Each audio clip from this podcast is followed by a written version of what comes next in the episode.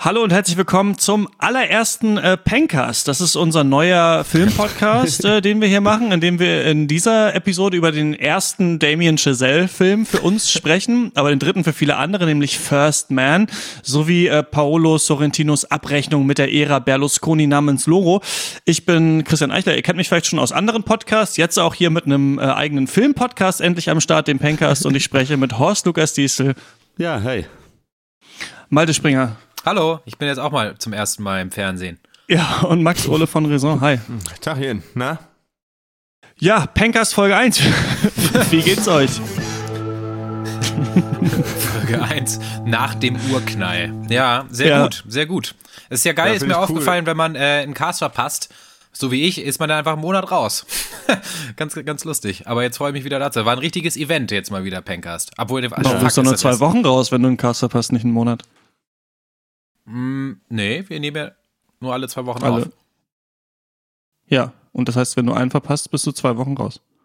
Nee. Nee. Er macht er bei einem mit, dann ist zwei Wochen Pause, dann ist er nicht dabei, dann nochmal zwei Wochen Pause, dann ist er wieder dabei. Hä? Okay, verstehe ich nicht. Na gut. Vielleicht kannst du dir einen Zeitstrahl aufmalen. Hä? Zwei Wochen? Du bist doch in den zwei Wochen, das zählt doch für zwei Wochen. Du bist drin, dann bist du in beiden Casts drin und dann, okay, ja, ich verstehe. Du meinst einfach nur von Anwesenheit. Äh, Ja, von, ja, von, von okay, alles Aufnahme, klar. Ja. ja, Bist genau. mal einen Monat, ich dachte, du bist einen Monat aus dem Podcast raus. Ja, wer Nee. aus dem Podcast aber raus ist, sind alle unsere alten Folgen vielleicht. Äh, vielleicht habt ihr es da draußen schon mitbekommen. Ja. Äh, das müssen wir jetzt einfach mal so sagen, dass ähm, wir haben den Pencast ja auf diesem Server äh, Podhost, auf diesem Hoster, so ein äh, Podcast-Anbieter. Wir haben das schon ganz lange, war noch damals, als wir gar nicht wussten, wie man zum Beispiel, wie es viele andere ja machen, WordPress irgendwie selber seine äh, Podcasts hostet.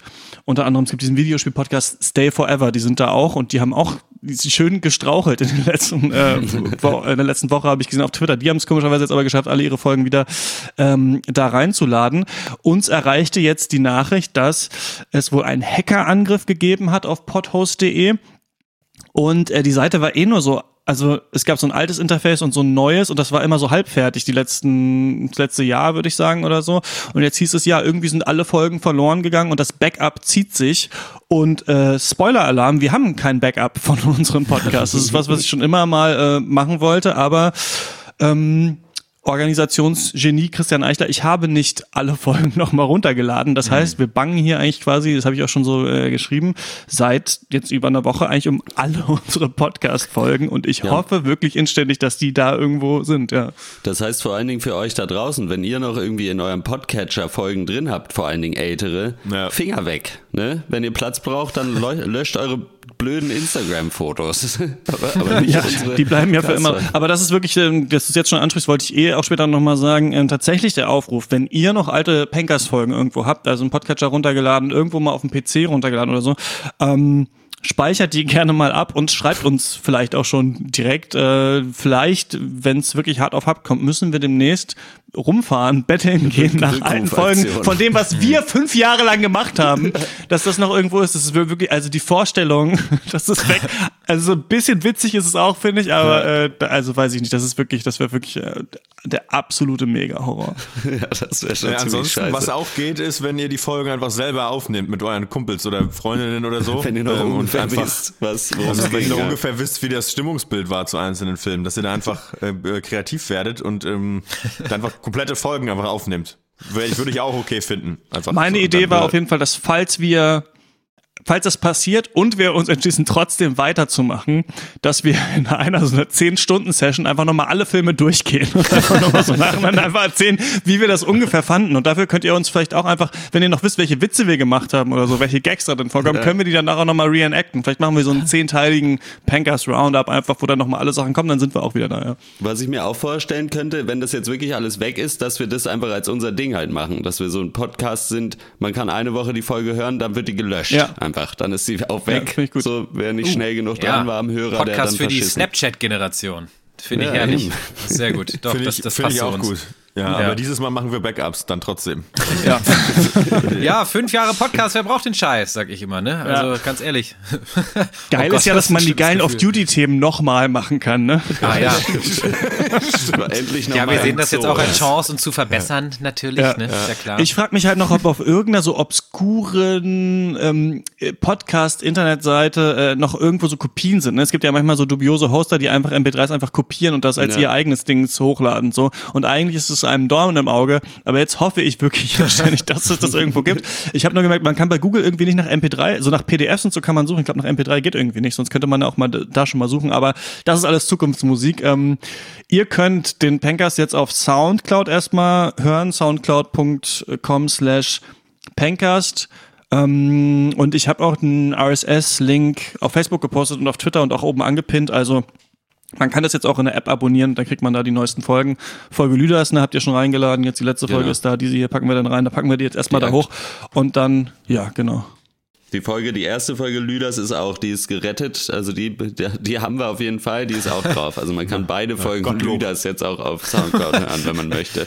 Das heißt, wir haben jetzt auf aktuell online Aktuell mehr Folgen Lüders als Lüders als. Pankers. Das ist traurig, aber wahr. Eine gute Basis auf jeden Fall. Heute liest auch deine zwei Kurzgeschichten wieder ein, den Rest können wir eh knicken. Ja, ja, der, der Dann haben wir noch weg. vielleicht noch das, das äh, Pankers Spezial mit dem Transform-Magazin, das können wir auch noch hochballern. Das haben wir bestimmt auch noch irgendwo, So die ja. obskur, nur die ganz obskuren. so, dass die- jemand, wenn der neu raufkommt, sich denkt, oh Gott, was ist das denn für, für ein scheiß Hobby? Ja, und nebenbei ist auch nicht nur das passiert, sondern auch unsere Website ist auch down, pencast.de. ähm, ich frage mich immer noch, ob das vielleicht zusammenhängt. Ich glaube aber nicht. In meinem äh, geringen Server- und Admin-Verständnis kann es, glaube ich, nicht sein. Aber diese neue Website, die wir gebaut haben, auf die wir jetzt eigentlich alle unsere Podcasts hochladen, die hat so ein Plugin, dass sie sich automatisch von unserem Hoster, also von Podhost, immer die Sachen zieht und einen Beitrag daraus baut. Das äh, hat irgendwie dazu geführt, dass auf einmal im Backend irgendwie 800.000 Star Wars Artikel angelegt waren. Und jetzt hat mir irgendwie dieser Hoster geschrieben, dass ich irgendeine Erklärung unterschreiben muss, dass ich kein Hacker bin oder so. Die habe ich jetzt da hingeschickt. Also da weiß man auch noch nicht so genau. Aber das Ding ist ja, das Schöne ist ja, wenn es den Podcast nicht mehr gibt, brauchen wir auch die Website erstmal nicht. Das ist das, das, ist das Problem jetzt erstmal zweitrangig. insofern sind die Hacker die dumm eigentlich. So greifen doch die Rädchen ineinander. Ist doch perfekt. Das ist eigentlich auch ganz geil, so einen Podhoster zu hacken, wo einfach nur Podho Podcasts liegen, die man kostenlos im Internet runterladen kann. Das, das lohnt sich richtig. Ja, ich weiß auch nicht. Vielleicht ist ihm auch einfach nur für so eine Tasse, so eine, so eine Flasche Fritz, Fritz Rhabarber-Schorle irgendwie über den Laptop gekippt. Und dann war das alles hin. Und dann, ja, ein Hackerangriff, genau. Seine fetten Zockernase über den Kasten Made gestolpert. Ich hatte ja erst- volles ich hatte- auf die Tastatur. Und jetzt hoffentlich tot, aber auch. Ohne Scheiß. Ich hatte ja erst vermutet, dass du dich irgendwo auf einen neuen Job bewirbst, Christian, und deswegen irgendwie einen eleganten Weg brauchst, um irgendwie alle Folgen Pencast verschwinden zu lassen. Ja. Aber naja.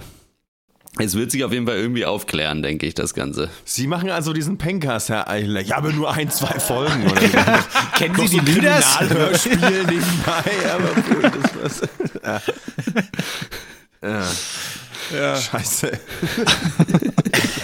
Ja, wir Nur die nehmen es noch mit Folge, die- Humor, wie ihr merkt. Das ist die einzige Folge, die dann auf dem Server noch ist, ist diese, dieses Bewerbungsgespräch-Sketch auf Duty. Das hab ich, den habe ich aber auf jeden Fall noch sicher irgendwo. Ja, Also den das- habe ich, glaube ich, auch noch. Ja, Leute, also hier auf jeden Fall die, das Service Announcement. Macht, macht fleißig eure Backups, wenn ihr seit fünf Jahren einen Podcast macht. Sonst könnte irgendwann, könnte alles weg sein. Naja, wir nehmen's, ähm, wir nehmen's sportlich und, ähm, wollt ihr noch, wie geht's euch sonst so, ab, abgesehen davon? Oh, tippitoppi. Ich vermelde gute Laune äh, und mildes Wetter in Köln. Äh, ja, äh, müde. Aber sonst geht's. Okay, ja, super Voraussetzung, um jetzt über Filme zu reden. Und wir fangen an mit äh, Fast, Fast, Fastman. Der Sieger der Tour de Mond. Champion. Neil. legt ein Tempo vor, das ist beängstigend.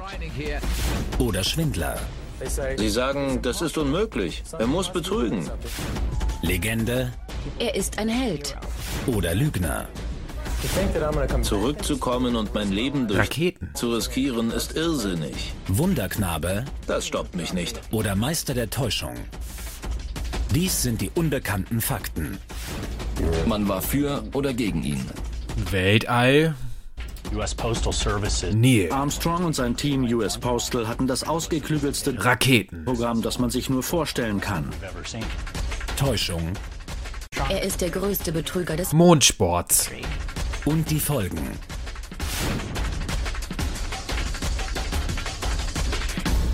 Tour de Mond. Jetzt im Kino. Ja. Auf, Aufbruch zum Mond. Oder wie du schon richtig gesagt hast, auf Englisch First Man. Seit dem 8. November in den deutschen Kinos ist sein Biopic. Wie schön. Hatten wir so wenig in letzter Zeit von Damien Chazelle. Kennt ihr vielleicht äh, die zwei? Das würde übrigens auf meinem Pankers, wenn ich ein Pankers Bingo hätte, äh, wäre diese Biopic-Nummer äh, der erste jetzt abge, abgestrichen auf jeden Fall. Ja, ja, immerhin. Okay, immerhin. Das sage ich noch öfter. Ich baue das hier mal nebenbei einfach. Ich guck mal, was so Mal, drauf was ist. Nach dieser Folge, mal. das wird jetzt so meine empirische Studie sein, was aufs Pankers Bingo noch mal käme. durchhören und da, ah nee. Die können wir vielleicht von einem Algorithmus erstellen lassen, dann nach diesem Bingo. Ja, ich versuch's mal. Okay, sorry. Damien Chazelle hat auf jeden Fall diese die zwei kleine Filmchen schon gemacht, La La Land und Whiplash, kennt ihr vielleicht. Äh, in dem Film geht es in erster Linie um Neil Armstrong. Der wird gespielt von Ryan Gosling äh, und eben dessen Leben bis hin zu seiner Landung, seiner angeblichen Landung auf dem Mond. äh, das, Ja, das, danke, äh, dass das hier nochmal gesagt wird auch überhaupt. Das alles äh, basiert auf der autorisierten Biografie First Man, The Life of Neil A. Armstrong, Alden, glaube ich, mit zweitem Namen. Äh, wir steigen direkt ein im Jahr 1961. Neil Armstrong arbeitet als Testpilot irgendwo und äh, ist aber zunehmend unglücklich und äh, kommt da auch nicht so richtig weiter. Einige Zeit später stirbt dann seine junge Tochter im Alter von drei Jahren an einem Tumor und äh, unter anderem auch als so Versuch eines Neuanfangs bewirbt sich Neil also bei der NASA als äh, Pilot für das sogenannte Gemini, Gemini, Gemini-Projekt. Äh, Auf Deutsch heißt es Gemini. Gemini, kann ich mir sagen. Das Gemini. Gemini, das Panini-Sticker-Projekt von der NASA. Für Gays, glaube ich. Ja. Das ist der Vorläufer des Apollo-Programms. Äh, er wird dann eingestellt als erfahrener Pilot, also gern gesehen und zieht mit seiner Familie nach Houston. Äh, da schauen wir uns dann so ein bisschen dieses amerikanische Space Race mit der Sowjetunion an. Äh, die Sowjetunion scheint natürlich in allen Belangen die Nase vorn zu haben. Erster Mann im Weltraum, alle, erste EVA, alles Mögliche. Immer wieder gehen Sachen schief und vor allem werden auch Stimmen im Land und der Politik laut, dass das Ganze eigentlich eine riesige Geldverschwendung einfach nur sei und man mal aufhören sollte damit. Irgendwann klappen dann aber doch die wichtigsten Sachen und die große Mission, die Landung der Apollo 11 auf dem Mond kann dann beginnen. Gleichzeitig hat Neil aber immer wieder Probleme mit seiner Frau Janet, gespielt von Claire Foy, weil er so distanziert ist und irgendwie sehr viel, sehr wenig Zeit mit seinen mittlerweile zwei Söhnen verbringt und nicht so richtig erreichbar ist und nicht wahrhaben will, wie riskant die ganze Sache ist. Naja, dann ist es aber endlich soweit. Der Weltraum, unendliche Weiten.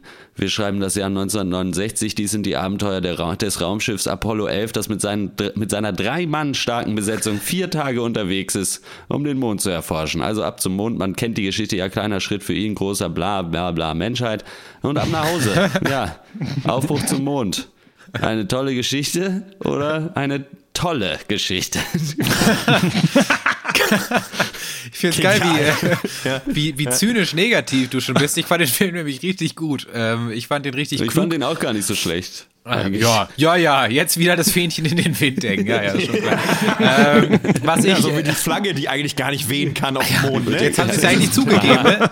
Ja, zum zweiten Mal in Hollywood gedreht, dieser, äh, die Mondlandung. Ähm, aber diesmal mit einem guten Regisseur. Ja. Reboot von der Mondlandung. ja. Ohne Scheiß. Der erste Teil hat uns auch schon gut gefallen. Aber ohne Ryan Gosling, ja. Warum finde ich diesen. Film äh, gut? Weil er, um jetzt mal einzusteigen, weil er nicht so richtig zelebriert, weder seine Leute noch diese Mission und sich dadurch einfach sehr, sehr real anfühlt. Also man kommt jetzt nicht so Fäuste schwingt aus dem Kino und sagt so, boah, das ist also der, der Typ, der zum Mond geflogen ist, sondern so mehr so, ach, das ist der Typ, der, der so echt Fäuste schwingt das. fistpumpend, meine ich. Ja, völlig aggressiv. Nee, aber das ist echt der Typ, der es zum Mond geschafft hat. Dieser äh, emotional verkrüppelte, Dieser mega Heini. traurige Mensch, der irgendwie die Fresse nicht aufkriegt. Total. Keine Ahnung. Also ich fand, ähm, der, der Film verbindet einfach so seine verschiedenen Elemente super gut, was Loro, über den wir später äh, sprechen, überhaupt nicht schafft. Äh, deswegen für mich sehr, sehr gelungen, der Film. Ja. Äh, ähm, Sie, Sie sehen Neil Armstrong, gespielt von Ryan Gosling. Ryan, äh, spielend Ryan Gosling. Ähm, Ich ähm, glaube, glaub ich, zum ersten Mal hatte ich das Problem, das Horst sonst mit, äh, mit, äh, mit äh, diesem berühmten Hollywood-Schauspieler hat, ist, dass man sich denkt, na gut, also jetzt, jetzt hätte ich doch gern wen anders gesehen, außer, außer, den, außer den, den, den Protagonisten aus Drive. Also es hat mir ein bisschen gestört tatsächlich. Ähm, aber äh, da will ich nicht, nicht zu lange mit aufhalten, denn das funktioniert ja trotzdem. Und ich glaube, wenn man jetzt vielleicht auch, ähm, ich, ich, ich war mit meiner Kinobegleitung, die, mich habe ich mir unterhalten und die, der ist das, die hatte noch nie vorher Filme mit Ryan Gosling gesehen, der ist das nicht negativ aufgefallen. Insofern äh, finde ich, kann man das negieren. Ähm, was war wichtig für mich in dem Film? Was war cool? Ähm, auf jeden Fall ähm, schön klaustrophobisch in so einer fucking mhm. Raumkapsel zu sitzen und äh, zum Mond zu fliegen und auch diese Tests mitzumachen, für mich eigentlich das, also als Kinoerlebnis total cool. Ähm, hat sehr viel Spaß gemacht. Ähm, hat ja also tatsächlich so ein bisschen nach also natürlich ne in Abstufungen aber nach nach äh, weiß ich nicht nacherlebbares Abenteuer mit irgendwie äh, Gänsehaut und eine ganze Menge auch irgendwie bisschen Schiss und ähm, für mich einziges Manko, dass äh, dann am Ende doch zu viel Abenteuer, zu viel äh, Drama und ähm, beziehungsweise beides wäre in dem Maß okay gewesen, wenn man irgendwo noch mal so eine Minute sich Zeit genommen hätte, um noch mal ein bisschen Physik und so ein bisschen, was ist der Mond eigentlich? Ja. Was ist, was geht da überhaupt? Was, was ist das? Was soll das? Kann man, wie, wie warm ist es warum da? Wie kalt ist es? Wind und Wetter? Warum wollen wir da hin? Also so ein bisschen mehr Content, sag ich mal, ja, äh, hätte ich ganz schön gefunden. Bisschen, wo, womit ist das Ganze unterfüttert, dass man da überhaupt hinfliegen kann? Eigentlich wird nur an einer einer Stelle, äh, wo es mal, äh, mal, weiß ich nicht, ist gleich nur ein, einmal eine Stelle, wo es physikalisch wird und da wird so ein, so ein Witz gemacht von wegen, haha, die Nerds, so ungefähr, als er sagt irgendwie, wie spannend das ist, irgendwie, wenn es darum geht, irgendwie den Schub zu regulieren, wenn man irgendwie den Mond irgendwie erreicht.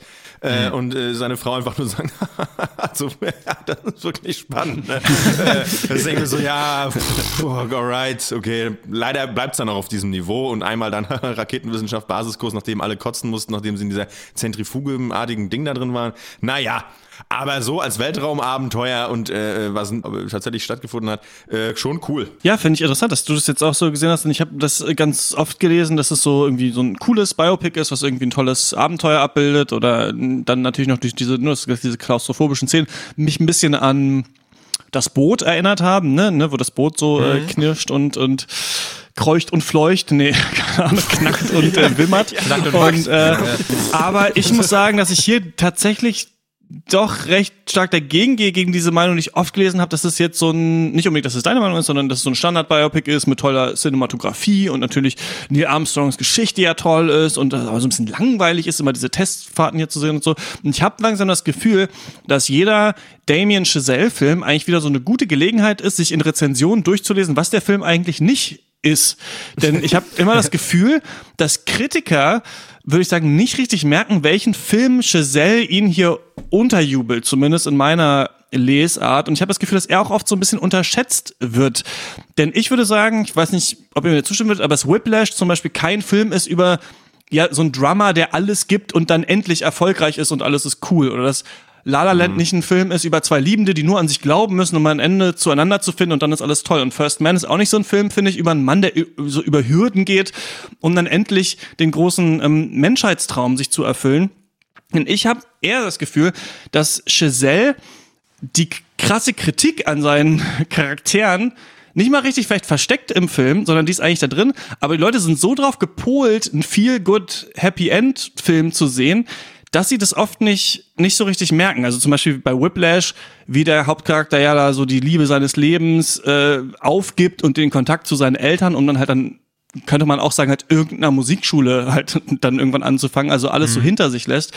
Oder bei La La Land muss ich noch mal, dem müsste ich glaube ich noch mal schauen, um dann noch stärker den Subtext zu raffen. Aber da ist es ja auch so, dass diese Menschen sich eben also nicht zueinander finden können, weil sie nicht verstehen, dass sie eigentlich schon genug füreinander sind, sondern denken, sie müssten noch weitermachen, sie müssten irgendwie, er müsste irgendwie erfolgreich sein. Und eben auch, um jetzt dazu zu kommen, dass Neil Armstrong für mich in dem Film eigentlich gar kein Held ist, sondern so ein bisschen fast schon der Mensch an sich, denn diese Charaktere bei Chazelle, die scheitern immer eigentlich so ein bisschen an dieser menschlichen Ebene, die sie haben und äh, rennen dann so dem Erfolg hinterher und entfremden sich so ein bisschen von sich selbst. Und das verkauft Chazelle hier auch als Erfolg, aber ich glaube, weil die Gesellschaft uns es auch als Erfolg verkauft hat, erfolgreich zu sein, der krasseste zu sein und möglichst wenig sich so zurückhalten zu lassen von irgendwas. Und hier ist es ja so, kann man auf jeden Fall so lesen, finde ich, dass die Tochter stirbt, Neil Armstrong sich diese Trauer nicht eingestehen kann, die nicht bearbeiten kann, sich deswegen völlig in diese Mondmission verkopft, die halt abgefahren gefährlich ist. Und über allem steht die Frage, warum überhaupt dahin fliegen? Es bringt ja eigentlich nichts. Gut, man könnte sagen, vielleicht bringt es was, um auf diesem Objekt landen zu können. Das wird ja auch so erklärt. Aber an sich muss die Menschheit ja nicht auf den Mond. Und diese Idee finde ich ja eigentlich ganz geil. Denn ich finde schon fast, dass er das wie als so eine Depressionsstudie hier aufzieht. Und man hätte sich ja voll vorstellen können, was das auch für ein Film hätte sein können, ne? wo die Leute wie bei hier Bohemian Rhapsody am Ende noch in der Bar stehen und alle sich zuprosten und alle irgendwie jubeln. ja, und das ja. macht er eigentlich nicht. Also ich finde es krass, diese also fast die urtypische amerikanische Heldengeschichte so trostlos eigentlich zu inszenieren, finde ich schon, ist ein, eine ganz schöne Ansage, kommt aber nicht überall an, glaube ich. Ja, mhm. ich glaube, es ist beides irgendwie, wenn ich kurz einhaken äh, äh darf. Ähm, also ich, ich, ich glaube nicht, dass das nur Trost ist. Ich glaube, dass das äh, fast äh, Geniale an dem Film ist, dass er beide Lesarten unterstützt. Dass er sowohl sagt, Neil Armstrong war ein amerikanischer Held, der was Außergewöhnliches erreicht hat, aber auch, dass er ein absolut geplagter, miserabler Mensch war oder dadurch geworden ist. Und ich glaube, dass der Film zum Beispiel sagt, dass die erste Mondlandung ein tolles, wichtiges Ereignis in der Menschheitsgeschichte war, aber auch, dass sie eben, das kommt dann ja später in dem Film, unnötig war und eine Verschwendung von Ressourcen und auch von menschlichem Leben. Es, es, es sterben ja auch viele Menschen im Laufe des. Also, dass es quasi mm, nicht dieses Biopic-mäßige bedient wird, dass es einfach abgefeiert wird, aber auch nicht, dass es komplett umgedreht wird, sondern dass es äh, so offen gelassen wird am Ende, dass du dir als Zuschauer sagen kannst, der Film war für mich durchweg ein positives Abenteuer oder es war eigentlich eine total negative psychische Studie eines Menschen. Jetzt bin ich fertig. Ja, ähm, ja, äh, sprecht hier schon ein paar interessante Punkte an. Äh, so generell ist mein Fazit so ein bisschen, dass es ein ganz cooler Kinofilm ist. Aber der braucht irgendwie meiner Meinung nach dann schon die große Leinwand, der braucht diese Bilder, die müssen riesig sein und der Soundtrack muss richtig ballern, damit diese Szenen auch funktionieren, die ich auch relativ gut fand in diesen engen Kapseln. Dieses Ganze immer, wenn irgendwie Bedrohung da war, das hat wirklich gut funktioniert. Ähm, und auch die anderen Szenen, auch die Szenen äh, mit seiner Frau äh, Janet äh, oder Claire Foy halt, äh, fand ich, äh, die ich sowieso äh, sehr stark fand in dem Film. Mhm. Gleichzeitig so ein bisschen das, wo mir der Film eigentlich am wenigsten oder wo ich am meisten irgendwie mich gefragt habe, war so, was will dieser Film überhaupt von mir? So, was erzählt er mir überhaupt? Also, wo geht's mal drüber hinaus irgendwie über diese Geschichte? Weil so ein bisschen ist es halt ja eine sehr persönliche Erzählung von diesem ja, wenn man so will, Abenteuer, aber dann was? So, ja, er ist halt irgendwie ein bisschen depressiv und so und äh, unnahbar und äh, irgendwie alle anderen stehen so um ihn rum und machen ihr Ding. Aber was, also wo es, mir fehlt so die große irgendwie Aussage am Ende, so eben, genau eben darum, warum sind wir überhaupt dahin oder was bringt es überhaupt oder was hat, wofür, wofür das alles? Äh, keine Ahnung, das fand ich ein bisschen irgendwie, ja, ich ging so aus dem Film raus und dachte mir, ah, ah ja, okay, so, äh, ich weiß nicht, ob das so war. Ich weiß nicht, ob der wirklich so war oder so, aber es basiert ja eben auf dieser autorisierten Biografie immerhin. Insofern wird wohl nicht alles, also, oder es wird wohl nichts komplett erfunden sein. Was ich weiß, dass dieses Ding mit diesem, mit diesem Armband von der Tochter, dass man da eigentlich überhaupt nichts weiß, ob das stimmt oder nicht, ist ja auch nicht so wichtig und gleichzeitig ein bisschen was an. Also das so allgemein. Gleichzeitig, was ich schon sehr witzig fand, ist, dass es keine zwei Jahre her ist, dass ein Film darüber rauskam, äh, darüber, wie wichtig äh, unter anderem sehr viele Frauen an dieser Mondmission beteiligt waren. Und in diesem Film original jede einzelne Frau, die man sieht, einfach eine, eine Wife von irgendeinem Typen ist. Aber äh, das nur so nebenbei. Das dachte ich mir auf jeden Fall auch am Anfang von wegen, okay, ist schon ein krasser Männerfilm. Du siehst ja wieder nur die Männer, die, die ja. männlichen Piloten irgendwie, die da abbrowen und irgendwie in ihrer geilen Männer-Community sind und äh, alle wollen natürlich der erste Pilot sein, der dann für die wichtige Mission ausgewählt wird. Aber ich glaube, es äh, sollte ja äh, nicht die komplette also nicht die Mission in seiner Gänze quasi abgebildet werden, sondern es ging wirklich nur um diese Gruppe von Testpiloten, die nun mal Männer waren. Äh, also habe ich mir zumindest, weil der Film ja auch für mich weil nicht hauptsächlich um die Mondmission ging, sondern hauptsächlich um Neil Armstrong und äh, um, um seinen Dunstkreis quasi. Und äh, die Kamera ja, ja, auch immer nur an ihm klebte und äh, um sein Gesicht rumfuhr eigentlich. Die, äh, äh, Wolltest du was sagen? Nee. So, nee, das sollte auch nicht unbedingt eine Kritik an dem Film sein. Ich mhm. fand es nur irgendwie witzig. Also dadurch, ja. dass es eben keine zwei Jahre her ist, dass dieser Film rauskam, der quasi genau dieselbe, also wie gesagt, also ist, mhm. ist auch nicht so wichtig. Ich, es ist mir nur aufgefallen. Ja, kann einem auf jeden Fall auffallen. Aber was ich noch so rausgehört habe bei dir ist, dass du das alles dann so ein bisschen halbgar fandest oder zumindest nicht so richtig für dich jetzt gesehen hast, was jetzt de, was das große Warum ist in diesem Film oder, oder, ich habe oder so. hab den Mehrwert von diesem Film nicht gesehen. Mhm. Ich fand die Machart und alles sehr gut. Ich fand das Directing gut. Ich fand äh, teilweise Shots wunderschön, bla bla bla. Da haben wir alles schon, immer schon tausendmal gesagt. Das Ganze, Ja. auch der rote Faden und so, alles funktioniert für mich alles. Aber ähm, trotzdem ist am Ende die Frage, ja und nu. So. Was, du warst du nicht unterhalten, weil das würde ja reichen, könnte man auch sagen. Ja, doch, ich war unterhalten, aber äh, äh, vielleicht nicht zu 100 Prozent. Also ich finde, der Film hat schon auch seine Längen bei zweieinhalb Stunden. Also den hätte man wahrscheinlich auch eine Stunde kürzer machen können. Aber er hat so dieses Gefühl von, ich will was Großes erzählen. Und Ich würde vielleicht, ich würde vielleicht mal Das folgende. Gefühl hatte ich gar Ja. nicht. Okay. Okay. ja, ich hatte das total eigentlich. Ich würde vielleicht mal so das mal so in den Raum werfen. Was ist, wenn denn die Aussage ist, niemand weiß so richtig, warum wir überhaupt zu diesem Mond geflogen sind? Also ich glaub, das die ist so ein Frage das nach dem, Problem, ja. die Frage nach dem, warum beantwortet der Film nicht, weil es sie einfach nicht so richtig gibt und die Tatsache, dass es aber trotzdem Leute gemacht haben, obwohl es man sich jetzt nicht, sich nicht unbedingt mega rational begründen kann, dass das eine gute Sache ist und dass sie es trotzdem gemacht haben, obwohl sie sehen, wie alle ihre Kollegen nach und nach sterben in dem Versuch, das zu tun und wie er trotzdem die Politik erzählt oder äh, JFK, dass wir ja als, als, als tolle ähm, äh, Menschheit es auf jeden Fall auf den Mond schaffen, weil wir so geil sind und das ja können. Ähm, das, ist, ist, das war für mich gerade das Interessante. Also was bringt Ja, diesen das Menschen gerade- Armstrong dazu, das dann trotzdem zu machen? Irgendwie, das war, das habe ich Ja, da so das- Ja, und das ist doch die ja nicht. Frage des menschlichen. Ja, genau, natürlich nicht, weil das Leben die Frage auch nicht beantwortet, warum wir das machen. Das ist deswegen, ich finde das, total eigentlich ich auch genial in diesem ja. Film, dass die. Äh, willst du erst, dann mache ich meine Abhandlung. Nee, mach mal. Okay. Bei Neil, die Tochter stirbt. Neil Armstrong kann sich die Trauer nicht eingestehen, geht am ersten Tag wieder zur Arbeit, kann mit niemandem drüber reden, so seine Freunde stellen. Er verkopft sich echt absurd in diese Mondmission. Selbst als er da aus dem Schleudersitz noch rausgeschleudert wird, kommt er direkt wieder zur Arbeit. Das zeigt ja irgendwie so dieses, er kann nicht, also er flüchtet sich in die Arbeit, weil er etwas Emotionales nicht sich eingestehen kann, ne? Und er kann eben keine Empathie aufbringen und vertieft sich in diese Mission, von der man sagen könnte, dass sie ultimativ sinnlos ist. Dann heißt der Film First Man. Dann könnte man ja schon, also würde ich sagen, philosophisch schon sagen, Neil Armstrong ist quasi das Bild des Menschen, der um dem Gedanken an den Tod oder das Übersinnliche zu entkommen, sich eben so in das Leben reinstürzt, in irgendwas, mit diesem Bewusstsein quasi irgendwann der Sterblichkeit kommt dieser Arbeitsdrang und die Kontrollwut. Und vielleicht, was ich auch so ein bisschen gesehen habe, ist diese ganze Frage, die ein bisschen ja früher aufkommt, aber die heute wieder so ein bisschen gestellt wird, nach so der Empfänglichkeit von Menschen für Faschismus und warum wird, ist man konform und warum geht man in der Gesellschaft auf und so.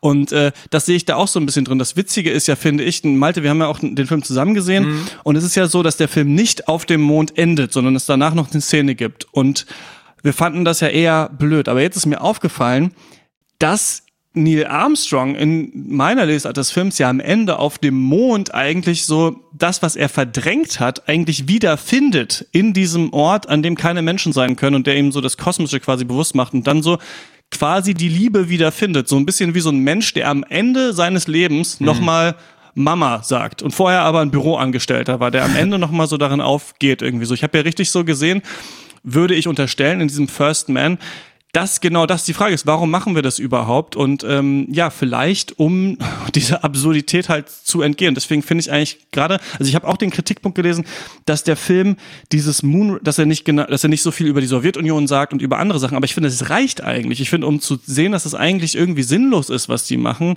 reichen diese paar Szenen, wie zum Beispiel eine Poetry Slam, in dem einer, äh, ein schwarzer Slam-Poet sagt, ähm, ich habe kein Essen, aber Whitey's going to the moon. Und Ja. deswegen würde ich sagen, man kann es so lesen, aber man kann es auch anders lesen, äh, wie du es gesagt hast, Malte. Man kann auch beide Sachen sehen, würde ich später noch was zu sagen. Na ja, gut. Habe Habe ich wenig alles, hinzuzufügen, ehrlich gesagt. traue ich dem Also, Film nicht so ganz zu, dass das die Aussage sein soll. Finde ich aber Ich eine find- interessante Interpretation. Weiß ich nicht, ich habe das mit dem Fall. Ende, das, das kann man wohl alles so sehen, aber ich habe das dem Film, ich fand, äh, das war- hat, hat für mich so ein bisschen was hinkonstruiertes, ne? Also, dass man dann ihn dann noch so zusammen, dann lässt er die, die Kette da noch fallen und dann auf dem Mond und ich dachte mir so ein bisschen, ja, na gut, hat's das jetzt gebraucht? War das wirklich so? Weiß ich nicht. Also ich habe es nicht abgekauft. Ja, so, kann jetzt ich sind wir, verstehen. Jetzt sind wir Ich im Himmel und jetzt ist er näher bei. Also ich dachte, war mir, ah ja, jetzt haben sie den Publikum verkauft, jetzt ist er ja näher am Himmel dran, jetzt kann er seiner Tochter Tschüss sagen, weißt du? Also Ja, man- man ist kann's auch religiös lesen, man kann's Das auch amerikanisch religiös ja, lesen, Bei den ja. Amis ist alles religiös. Also ich meine, äh, und da wird auch die Frage nach, da ist alles religiös und es Das wird nicht nach dem Moment, Warum das ist ein gefragt. Fact, und, und genau, ja, es ist alles religiös und es wird nicht nach dem Warum gefragt. Kannst du gleich den nächsten Fact rausballern, weil ich meine, weil das ist, kommt, weil ich glaube, es ist auch so ein bisschen die Frage, ist so ein bisschen irrelevant, weil was will man überhaupt eigentlich mit dem Warum? Will man dann die Redlichkeit einer Unternehmung irgendwie werten? Warum will man das eigentlich wissen? Ja, ja, das halt, das, ne? also ich meine, warum machen wir das, was wir tun? Ja, dann hat man, kann man, hat man irgendwelche Gründe, die man sich da irgendwie aufzählen kann und hinkommt, sicherlich, ja, Who cares? Also ich, find, ich, ich finde, das funktioniert nur als Abenteuer, was man sich angucken kann. Ich finde, mehr, viel mehr ist da nicht drin. Da wird gezeigt, was der Mann, es wird, und das macht ja Damien Chazelle, das war bei Whiplash schon so und das war auch bei, bei La La Land. Er zeigt einfach so ein bisschen eben nicht nur, was wie andere Kri- Filmkritiker sagen, den, den quasi einfach so ein Erfolgsfilm, wie so ein Sportlerdrama, dann muss er, dann irgendwie bricht er sich das Bein, dann läuft er nochmal los, dann haben wir irgendwelche, irgendwie so, so die Siegesmusik, dann kommt ja nochmal die Henry, der Henry Maske Soundtrack und so und dann gewinnt er am Ende, sondern was Damien Chazelle macht, ist einfach, er zeigt einfach den Struggle, er zeigt einfach den Menschen, der alleine ist, mit, alleine mit seiner Aufgabe. Und das Leben hört halt nicht auf, egal ob du einfach zum Mond fliegen willst, ob du Schlagzeuger werden willst, sondern du hast eigentlich ein Ziel und um dich herum fliegt trotzdem die Scheiße durch die Gegend und du musst da irgendwie durch. Und ähm, der Witz ist, am Ende ist es vollkommen egal, ob du am Mond warst oder ob du für dich einfach Schlag erfolgreicher Musiker oder was weiß ich im Callcenter arbeitest. Am Ende war es ein Leben und du bist am Ende nur ein Mann oder eine Frau und eigentlich pff, ist einfach so. Warum hast du das gemacht? Weil, ja, tausend Millionen Gründe und Abhängigkeiten, die dazu geführt haben. Mein Gott, so, ja. Das finde ich auch interessant. Jetzt haben wir schon drei, vier unterschiedliche Sichtweisen irgendwie auf den Film. Das finde ich gerade mega faszinierend, weil ich, ähm, also der, das Abenteuer an sich fand ich auch total geil. Und dann die Testflüge und äh, wie sich das alles dann immer so äh, entwickelt, wie sie dann doch die, das erste Andocken schaffen und so. Das fand ich geil, aber ich bin trotzdem auch, ähm, vielleicht liegt es auch daran, dass wir nach dem Film direkt äh, geredet haben, Christian, uns da jetzt so ein bisschen äh, äh, angleichen. Da, äh, deswegen, ich bin da auch bei dir, dass es irgendwie der, der Hauptpunkt doch irgendwie dieses Verdrängen des eigenen Traumas ist. Und ich glaube, Neil Armstrong war es scheißegal, ob er auf dem Mond war oder nicht. Ich glaube, er hätte auch Schlagzeuger werden können äh, in diesem Film. Ihm ging es nur um diese Berufung, die er verfolgt mit seinem ganzen Wesen, sodass er eben alles um sich herum einfach ausblenden kann. So. Und das, äh, das fand ich irgendwie äh, für mich hat es den Film mega aufgewertet und ähm, für euch vielleicht nicht so sehr und das finde ich, finde ich völlig in Ordnung. finde ich nur gerade sehr interessant. hast hast du es missverstanden. Also Okay. mich auf jeden Fall. Ich habe den Film überhaupt nicht kritisiert. Also so. überhaupt nicht. Nee. Ich habe nur beschrieben, also ich glaube, dass äh, ich habe, nee, ich kann das jetzt nicht nochmal wiederholen, was ich gerade gesagt habe. Ja, es ist ja irgendwie, Ahnung, ich habe nur so.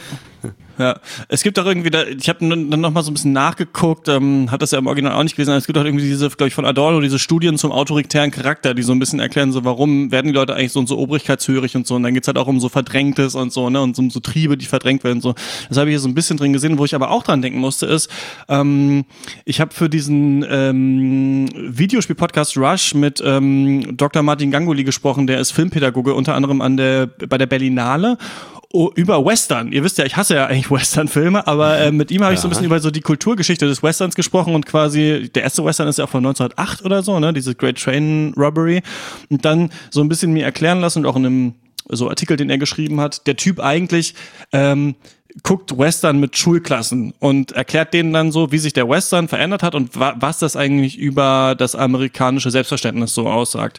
Und da ist es ja so, dass die frühen Western diese coolen Helden noch hatten, so und die späten dann ja so kritischer wurden, ne? Zum Beispiel ähm, Unforgiven heißt er so mit äh, mit Clint Eastwood, äh, genau. So und da fand ich ganz interessant, dass ich mich dann gefragt habe. Es ging eigentlich um dieses Videospiel, eine Red Dead Redemption, aber auch so, wie wird das denn interpretiert? Also quasi diese alternden Western-Helden, die noch irgendwie ein letztes Ding machen, die eigentlich aus einer alten Zeit kommen und mit dieser neuen Gesellschaft sich konfrontiert sehen. Und er meinte so, ja, das kann in beide Richtungen interpretiert werden. Also es gibt dann die Demokraten, die, die daran quasi so und die Vietnamkriegsgeneration, die daran so festmacht, wie äh, verkommen diese Menschen waren, wie schlimm das war mit, den, mit dem Abschlachten der Ureinwohner. Es gibt aber auch die anderen Leute, die Republikaner, die sagen, das sind noch die richtigen Männer. Und so ein bisschen, das ist diese, diese, diese beiden Lesarten sehe ich theoretisch auch bei Neil Armstrong, dass quasi Linke sagen können, boah, das ist hier die toxische Männlichkeit in, in Bravour eigentlich. Aber man könnte auch sagen, das ist noch ein richtiger Typ. Das Kind stirbt, er macht das technisch versiert und landet auf dem Mond und fertig und labert nicht so viel. So, Und deswegen bietet der Film vielleicht so viel Interpretationsfläche. Oder man kann ihn wie ein Western auch einfach als Abenteuerfilm irgendwie gucken. Habe ich jetzt nicht verstanden. Es gibt zwei Lesarten zu, zu, zu Männlichkeit in jedem Film. Oder also, ich nicht hab's aber ja, nicht nicht in jedem dass Film, man es einmal als, als Kritik halt sehen kann oder also als äh, an. Entschuldigung, also dass du einmal sagen kannst, okay, Damien Chazelle zeigt hier diesen Typen mit, mit, den, mit seinen Fehlern, weil er es nicht hinkriegt, darüber zu reden, über seine Probleme und deswegen total Ja. vereinsamt und was weiß ich was. Und auf der anderen Seite kannst du aber auch sagen, hier, schau dir Neil Armstrong an, real American Hero, genau so muss es sein. So, dass du halt einfach, ja, dein Kind stirbt, dann sitzt du, setzt du dich halt mal kurz alleine in den Raum und wenn dir dann kurz die Tränen kommen, das ist okay, aber bloß nicht drüber reden. So, also, Pff, Aber der Film sagt ja nicht, es ist okay, bloß nicht drüber zu reden. Eigentlich nö, nicht. aber, nö, aber ich glaube, du kannst, wenn du so eine Idee davon hast, dann kannst du das, glaube ich, auch so sehen. Also ich glaube, Ja, der. Kritik, Ja. ich glaube, für unser eins guckt man sich diesen Film an und denkt, ja, okay, das ist eine Kritik daran, aber ich glaube nicht, dass das, äh, dass das automatisch so ist. Ich glaube nicht, dass es deutlich genug wäre, als das, wenn man, wenn das deine Vorstellung von einem richtigen Mann ist, der einfach seine Gefühle in sich drin behält und nie über irgendwas redet, dann kannst du es, glaube ich, auch gucken und dir denken, Mensch, Mann, war der cool. Glaube ich schon. Ja, man kann Keine halt sagen, tr- obwohl, dass die Tochter gestorben ist und so viel Schlimmes passiert ist, schafft er es. Und man könnte es auch so lesen, so weil die überhaupt gestorben sind, macht er diese Bullshit-Mission. Also ich finde, ja, man kann das so ein bisschen, und man, man liest es ja auch. Also es liest ja, dass Leute auch, also Republikaner sich beschwert haben, ja, der Film ist cool, aber am Ende sieht man gar nicht, wie sie die Flagge reinstecken und deswegen ist der Film scheiße. Wo ich gedacht hätte, ja, Leute, der Film hat schon vorher ganz viele Sachen gesagt, die ihr wahrscheinlich nicht lustig. mögen würdet, aber stimmt vielleicht gar nicht. Also vielleicht, man kann es auch anders äh, sehen. Ja gut, wollen wir das mal abschließen oder Bitte. habt ihr noch finale Ja. Sachen? Let's schließ it up. Let's schließ it up. Ähm, ich, äh, mir hat der Film echt gut gefallen, ähm, aber ich fand ihn komischerweise nicht so unterhaltsam wie andere. Darüber habe ich jetzt noch nicht so viel geredet, deswegen äh, gebe ich nur 8,5. Für 9 hätte der mich, glaube ich, noch in einzelnen Szenen mehr kriegen müssen. Ich fand, dass es am Ende äh, also ein großes, schlüssiges Bild abgegeben hat, aber von Szene zu Szene war ich äh, nicht so unterhalten. Ja. Ähm, ich würde, wie ich eingangs schon gesagt habe, für mich ein absoluter Kinofilm. Also wenn angucken, dann im Kino. Ich glaube, wenn der auf einer DVD irgendwann rumliegt, dann pennt man nach einer halben Stunde ein, weil der, glaube ich, um seine wirkliche Macht zu entfalten, muss er einfach auf dem großen Bildschirm sein. Äh, ich war insgesamt, ja, ich habe alles schon gesagt, ich gebe mal sieben, sieben von zehn. Gut, aber gut gemeinte. Äh, ja, von 10. Ähm, ich, mir hat das gut gefallen. Ähm, mir ten, tendenziell ein bisschen zu viel Drama. Ähm, Laufzeit auch, äh, auch mal wieder kritisiert. Wir haben es nicht ohne geschafft oder dank mir. Ähm, Finde ich, hätte man Bingo, schon noch ja. mal ein bisschen eindampfen können.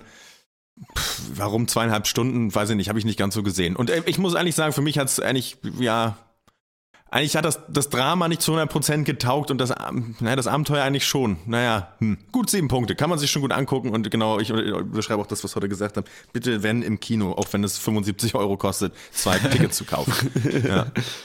Ja, 10,50 Euro auf den Donnerstag habe ich auch ein bisschen geguckt. Ähm, 9 äh, von 10 von mir, weil ich äh, dann beides war. Ich war mega unterhalten und nicht gelangweilt trotz der Laufzeit und habe aber ähm, den trotzdem auch als äh, in sich abgeschlossenes Werk fand ich den sehr äh, tief irgendwie, sehr irgendwie sehr ehrlich, sehr schön, auch melancholisch, ruhig, traurig.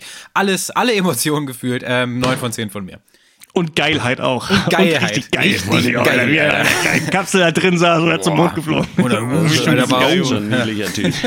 Reihen. Ja, Leute, ähm, normalerweise kommt an dieser Stelle äh, so ein Aufruf, uns äh, Geld zu spenden für unsere Projekte, aber ich würde mal sagen, jetzt ganz ehrlich, so wenn die ganzen Server gerade abschmieren und sowas, dann müsst ihr jetzt nicht unbedingt die Briefbörse äh, rausholen und äh, die Geldbörse und uns jetzt 20 Euro mal geben. Wir gucken mal, lasst uns alle mal wieder nächste Woche herkommen, gucken, ob es den Podcast noch gibt. Das ist, bleibt uns gewogen, schaut vielleicht in eurem Podcast-Catcher mal nach, ob da noch alte Folgen sind, habt ihr noch irgendwelche alten Festplatten, alten Laptops oder so, macht das doch mal, das würde uns ähm, helfen und äh, wir schreiten, ja, direkt los zur Bunga Bunga Party äh, zu Loro.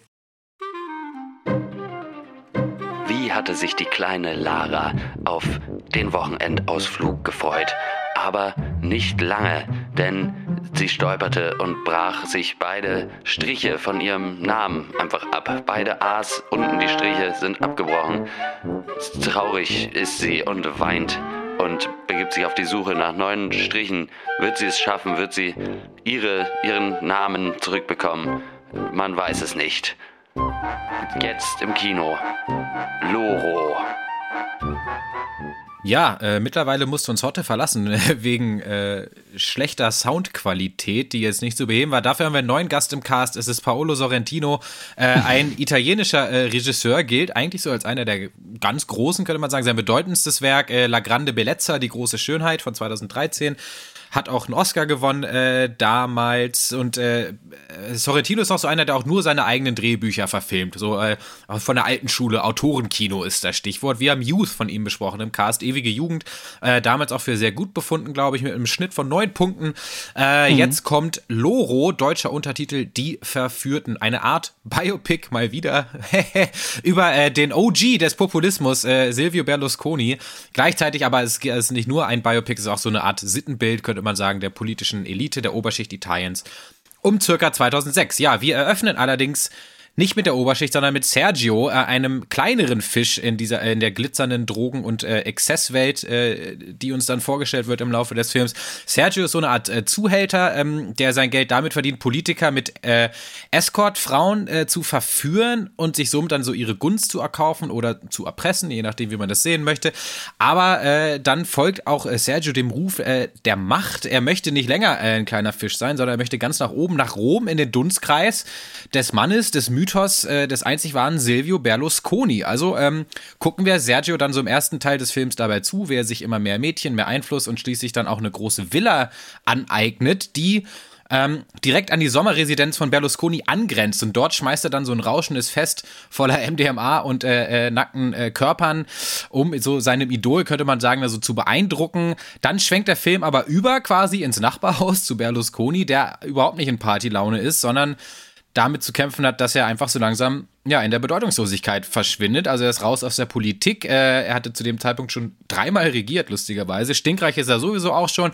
Trotzdem äh, will seine Frau und auch eigentlich der Rest der Welt nicht mehr so richtig was von ihm wissen. Ja, und ein großes Karussell, eine Fußballmannschaft, ein süßes Schäfchen und ein ferngesteuerter Vulkan im Garten reichen leider nicht aus um ihn äh, zufriedenzustellen und so äh, plant und hackt er an neuen Plänen äh, mit seinen reichen Freunden. Ja, und plant an der nächsten Machtübernahme, äh, könnte man sagen, und natürlich auch an der nächsten Party und vielleicht der nächsten Affäre. Jo, Loro äh, war, ist als Zweiteiler rausgekommen, wurde dann jetzt im Director's Cut äh, auf schlanke 2 Stunden 38 runtergeschnitten fürs internationale Kino. Christian, du hast den Film gesehen, ganz, äh, Max, glaube ich, äh, in Teilen. Ähm, ja. Äh, ja, Christian, vielleicht fang mal an, wie, äh, wie war das für dich? Eieiei, also, ähm, hm, hm, hm, hm, hm. Ja, also so viel nackte Frauen wie auf der Pornhub Startseite auf jeden Fall. In den ja. ersten, weiß ich nicht, Viertelstunde des Films habe ich Gefühl, ich hatte das Gefühl, in den ersten fünf Minuten wird mehr gefickt als im ganzen Bohemian Rhapsody, äh, als in dem ganzen Leben von Freddie Mercury im letzten, ähm, vorletzten Biopic sogar, was wir besprochen haben. Äh, da muss ich erstmal mit anfangen. Ähm, Silvio Berlusconi kennt man natürlich irgendwie aus den Medien, aus den Nachrichten, wobei mir dann aufgefallen ist, dass ich en Detail jetzt gar nicht alle möglichen seiner äh, ja schlimmen Gesetze, die er durchgedrückt hat und die ganzen Schandtaten, die er sich zu Schulden kommen lassen hat, kenne. Ähm, man kennt so ein paar Sachen, ne? man weiß ungefähr, was er gemacht hat, wofür seine Polizei Partei, äh, Polizei steht. ähm, ja. Und Bunga Bunga, ne? Das ist so ein Wort, was man sofort ja. weiß, was auch äh, tatsächlich ja international auch bekannt geworden ist, auch scherzhaft bekannt geworden ist. Und dieser Film ist eigentlich ein bisschen, das finde ich, das diametral, also das diametrale Gegenteil zu meiner Lesart von First Man, weil First Man, so wie ich das empfinde, nimmt eigentlich die Geschichte des uramerikanischen Helden, eigentlich eine Heldengeschichte und verkehrt sie in was total Depressives und dieser Film, Loro, nimmt eigentlich ein, eine schreckliche Story und findet das doch so richtig geil oder so bürgertumsgeil irgendwie. Also das mhm. ist das größte Problem, was ich damit hatte, dass ich das Gefühl hatte, der Film will glaube ich, so wie ich, ich habe ihn ja immer noch nicht gesehen, wie ich gehört habe, dass Wolf of Wall Street ist eigentlich Kritik dadurch üben, dass er einfach nur zeigt, naja. wie es ist. Aber ja. irgendwie bleibt, habe ich das Gefühl, so Sorrentino, der ja auch das mag, diese großen Partys ja. zu inszenieren und so weiter, findet irgendwann so viel Gefallen daran, an dieser nackten Haut und an, an dieser ganzen Geschichte, dass er irgendwann vergisst, dass er eigentlich hier noch was erzählen wollte, was sich dann so kritisieren lässt. Und das hat mich relativ krass verstört. Ja, ich, genau den Gedanken hatte ich auch beim Gucken. Nämlich ähm, die ähnliche Frage stellt sich auch bei manchem Kriegsfilm. Ist das ja nicht ein Antikriegsfilm oder feiert man ja eigentlich militärische Präzision ja. und so ein bisschen auch Gewalt? Und ähm, das ist natürlich auch schwierig, wenn man Bilder liefert, äh, deren Wirkung man sich nicht entziehen kann. Ne? Also so diese, diese, das ist alles, ich meine, diese Partys sehen halt wahnsinnig aus. Da passieren mhm. auch wahnsinnige Dinge. Ähm, das ist selbst wenn ich sage, ich, hab, ich finde, das ist irgendwie äh, aus dem und dem Grund irgendwie verwerflich und, und dämlich und die Leute sollen sich nicht verführen lassen und das sind alles schrecklich, wie korrupt Leute sind und äh, wie, was für einfache Gemüter sie dann doch haben. Äh, steht man ja doch da und merkt, irgendwas macht das auch mit einem, ne? Ja, klar. Ähm, ich frage mich, warum ich das, aber warum soll ich mir das angucken? So, das war mhm. äh, äh, für mich so ein bisschen problematisch. Es ist nicht so, dass ich das grundsätzlich aus irgendwie unmoralisch oder blöd finde, ähm, aber mein Problem war hier, dass er eigentlich mir nichts Neues erzählt hat. Über die Versuchung ja. von Macht habe ich nichts Neues gelernt. Also da kann ich auch noch mal, ja, meinetwegen den Wolf of Wall Street gucken, obwohl ich den gar nicht mal so gut fand, aber gerne auch einfach Goodfellas oder meinetwegen, jetzt wenn wir es in Mafia, wenn wir es gerade von der Mafia haben, zu der Silvio Berlusconi ja auch äh, Beziehungen haben soll, dann nehmen wir doch einfach die mhm. Beispiele oder ich zumindest.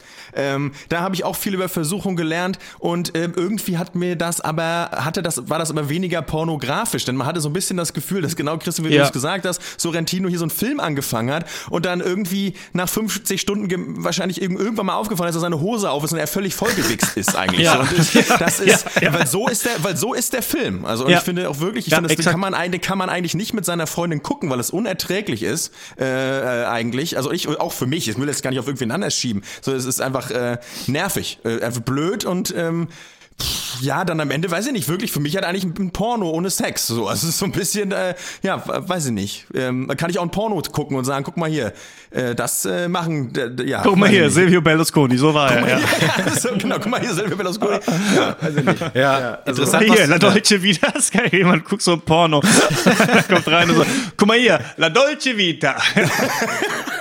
genau. Ja, ja dass, ähm, dass er mir nichts Neues erzählt, sagst du, Max. Und das ist für mich äh, äh, äh ausschlaggebender als äh, jetzt der ja, genau. Exzess. Genau. Weil dieses so ähm, satirische äh, Abwatschen von äh, Populismus, keine Ahnung, also das sehe ich in den Nachrichten, also irgendwie, ne? Also, dass da irgendwie jetzt alte Männer äh, mit jungen Frauen Affären haben, äh, Drogen nehmen, äh, mega oh, selbstverliebt sind. Ja, bitte. Ich möchte einhaken, dass ich schon finde, dass der Exzess selbst auch uninteressant ist. Denn das ist für niemanden mehr neu, glaube ich. Das würde ich jetzt behaupten. So, das möchte ich nur mhm. kurz als Anmerkung nochmal raus loslernen. Mhm. Heutzutage, im 21. Jahrhundert, also, I don't know. Okay. Ja, nee, aber auch, ähm, was halt sonst äh, inhaltlich schockieren soll, wirkt in der Ära Trump für mich schon wieder überholt. Also bist du eigentlich schon wieder zu spät mit, was ja. hier als äh, vielleicht äh, äh, ironische Überhöhung oder so von äh, machtgierigen Menschen irgendwie geht, ist eigentlich noch nicht so schlimm wie das, was im echten Leben passiert. Und das andere Problem ist, ähm, wir nutzen den Cast so ein bisschen auch zur Filmbildung. Ich kannte Sorrentino ja auch nicht, bis wir ewige Jugend äh, geguckt haben, hab diesen Film gesehen ja. und hab sofort irgendwas gespürt. Und da war, der hatte irgendwie so eine, weiß ich nicht, so eine Magie oder so eine Poesie in den Bildern. Das hat irgendwie geflowt, der ganze Film. Das war ja auch irgendwie relativ kryptisch von der Handlungsebene her. Aber da hat alles irgendwie ineinander gegriffen. Und ich habe mich da direkt in diesen Film so reingelegt, dachte mir, boah, das ist irgendwie was Besonderes. In diesem Film gar nicht. Das war für mich leider wenn auch anspruchsvoll äh, gefilmt, die Kamerafahrten und immer diese äh, durch die Partys und so ein bisschen so ein paar filmtechnische Tricks mit äh, Jumpcuts und vierte Wand brechen und, und schieß mich tot das war trotzdem irgendwie alles platt, leider äh, dann doch. Ähm, ein äh, paar gute Frames irgendwie, klar, aber jetzt nichts irgendwie, wo ich sage, geil, ähm, die Ästhetik holt hier irgendwas wieder raus, was mich sonst verloren hätte. Und, das, das leider ja. nicht. Ja, und, das, und, und, und, und ähm, am Ende kommt ja auch nur das Statement, ja, und am Ende sind die ja auch alle einsam und traurig. Also das ist äh, so ein bisschen das wenig Gewinn komisch. dann auch. Mhm. Wenig, also ich fand das, also das ist halt ähm, dieses, das, das hofft man ja als, als kleiner Krauter ja immer, dass die da oben eigentlich wirklich, in Wirklichkeit alle einsam und traurig sind. Man hofft es ja. Äh, ähm, aber es ist so, ja, dann doch weh. Also es gibt ja diese Szene, ähm, in, in der Berlusconi da so einen Anruf tätigt und das ist ja auch, wenn man äh, sich so ein bisschen was anliest und ich weiß nicht, ob ihm dazu stimmt, scheint ja dann doch die wichtigste Szene des Filmes zu sein, aber das ist dann auch nochmal, ja, wo der Mann sich dann irgendwas entweist. Aber was lernen wir hier wirklich in dem Film? Ja, also die, diese, diese, dieses Versagen, also die, die, also äh, Triebhaftigkeit äh, ist nicht gut weiß nicht, wenn man die Männer fragt, die werden wahrscheinlich sagen, wieso? Keine Ahnung, mhm. was soll, mhm. was ist es? Was ist es eigentlich? Ich muss nochmal zu dieser Sexualität zurück, denn das hat mir Ja. schon zu denken gegeben. Max, du hast es ja auch gesagt, dass irgendwie so irgendwas passiert da schon mit einem. Und ich muss sagen, ich fand das natürlich auch super erotisch, was ich da gesehen Ja, habe. ja. Ne? Also, und da, also einerseits finde ich schon, was man ihm auf jeden Fall zugutehalten kann, ist, dass er weiß, wie er manche Frauen fast hypersexuell sexuell irgendwie inszeniert, finde ich. Und das ist, glaube ich, auch dieses Gefühl von, also es gibt diese eine Frau da ganz am Anfang, die so sagt, du wirst mich nie haben können. Und das habe ich so, diese so Unerreichbarkeit, ne? Ist natürlich was, was einen irgendwie schon sehr ähm, erotisiert. Gleichzeitig habe ich mich so ein bisschen auch gefragt, warum habe, also ich habe natürlich einerseits ein Problem, dass Frauen hier halt nur als Sexobjekte dargestellt werden, klar, aber dann ist mir trotzdem so aufgefallen, und ich weiß nicht, wie das euch geht, dass ich das Gefühl habe, dass wir gerade Gefahr laufen in unserer Zeit, mit dem Sexismus auch den Sex auszuschütten, so wie man das Kind mit dem Badewasser ausschüttet. Also, dass wir, dass unsere Filme echt immer prüder eigentlich werden. Ich hatte mir das bei Bohemian Rhapsody schon gedacht und dann ist mir so aufgefallen, zum Beispiel in Mission Impossible 2,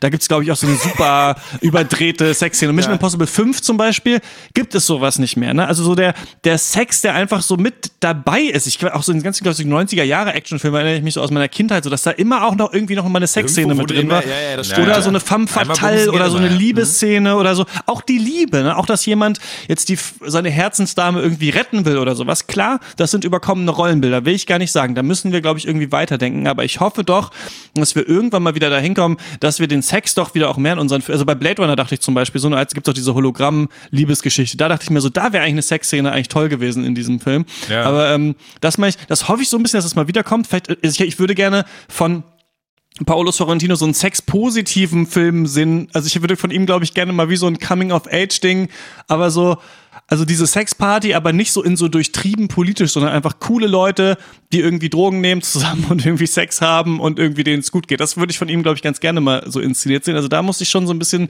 ähm, äh, drüber nachdenken, warum warum ich das, also kann ich das wirklich unterschreiben, dass das wirklich verwerflich ist oder muss ich mir da noch Gedanken drüber machen? So, das fand ich so ganz interessant. Aber der Film macht ja dann nichts damit eigentlich so. Also er zeigt dann irgendwann, das haben wir noch wenig erzählt, taucht ja dann Silvio Berlusconi auf, der Ja. erstmal überhaupt nicht aussieht wie Berlusconi, muss ich sagen. Also ja, er sieht trotzdem aus wie dieses faltige Kacke-Emoji, aber es ist, äh, es ist nicht, also es ist schon anders als, als Berlusconi.